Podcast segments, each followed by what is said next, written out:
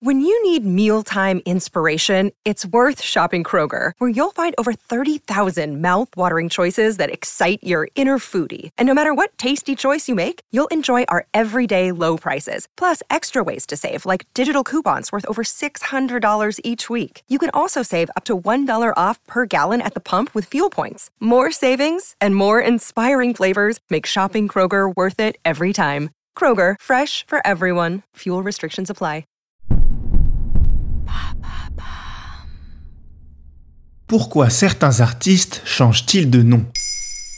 Merci d'avoir posé la question. Le 1er février 2023, le rappeur toulousain Big Flo lançait son nouveau projet musical sous un autre nom, Punchin. Ce mot japonais, qui veut dire l'autre soi, en dit long sur la volonté de l'artiste de vouloir s'émanciper du duo Big Flo et Oli et de retrouver la liberté de créer dans un autre style que celui auquel il nous a habitués et en solo. Cela ne l'éloigne en rien du duo qui continue à se produire sur scène dans toute la France, mais permet à l'artiste aux nombreux disques d'or de se différencier et d'oser se renouveler.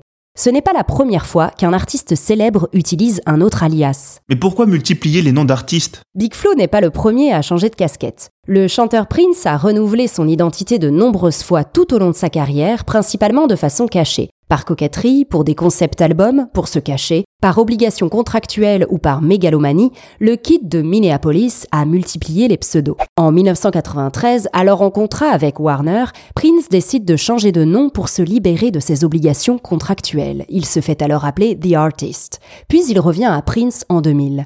Retour en 1982 et 84, Prince produit deux chansons, la première sous le nom de Jamie Starr et la seconde sous le nom d'Alexander Nevermind. En tant que producteur, il devient Paisley Park. Bref, Prince s'amuse, mais c'est surtout de jongler avec ses différentes identités et sa liberté. L'auteur à succès Stephen King a quant à lui dû publier sept livres sous le nom de plume Richard Bachman. Pour les éditeurs, publier plus d'un livre de Stephen King par an au début de sa carrière était déconseillé. Cela aurait saturé le marché. Le roi du roman a donc convaincu son éditeur de l'époque de publier des nouvelles sous le pseudonyme Richard Bachman. Et cela a fonctionné. Tant et si bien que Stephen King a doté son pseudonyme d'une biographie, reprise dans ses œuvres et enrichie au fil du temps. Le lien entre King et Bachman a toutefois été établi par un employé de librairie de Washington qui a remarqué des similitudes de style entre les deux écrivains et trouvé des documents légaux révélant le poteau rose. En 1985, la biographie fictive est mise à jour et Richard Bachman décède alors d'un cancer du pseudonyme. En 2013, l'autrice J.K. Rowling, créatrice de la saga Harry Potter, souhaite échapper au poids de sa réputation et publie un roman policier salué par la critique sous le nom de Robert Galbraith.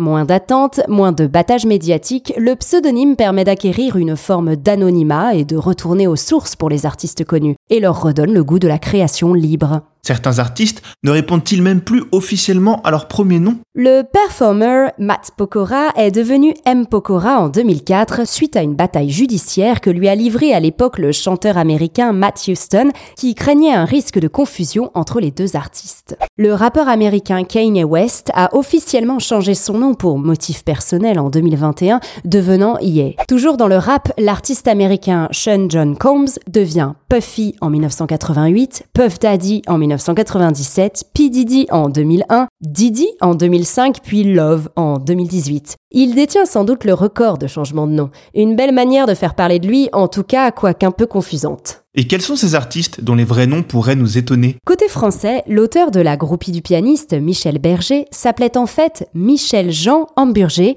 le présentateur Arthur se prénomme Jacques Esbag et Kev Adams Kevin Smadja. À l'international, Jamie Foxx est un nom de scène, l'artiste répond au nom d'Eric Marlon Bishop dans la vie civile, Nathalie Portman est Nathalie Herschlag dans la vraie vie et Katy Perry s'appelle en fait Catherine Hudson. Ces artistes ont décidé de changer d'identité en optant pour un nom plus simple, plus accessible ou tout simplement unique. Maintenant, vous savez, un épisode écrit et réalisé par Carole Baudouin. Ce podcast est disponible sur toutes les plateformes audio. Et si cet épisode vous a plu, n'hésitez pas à laisser des commentaires ou des étoiles sur vos applis de podcast préférés.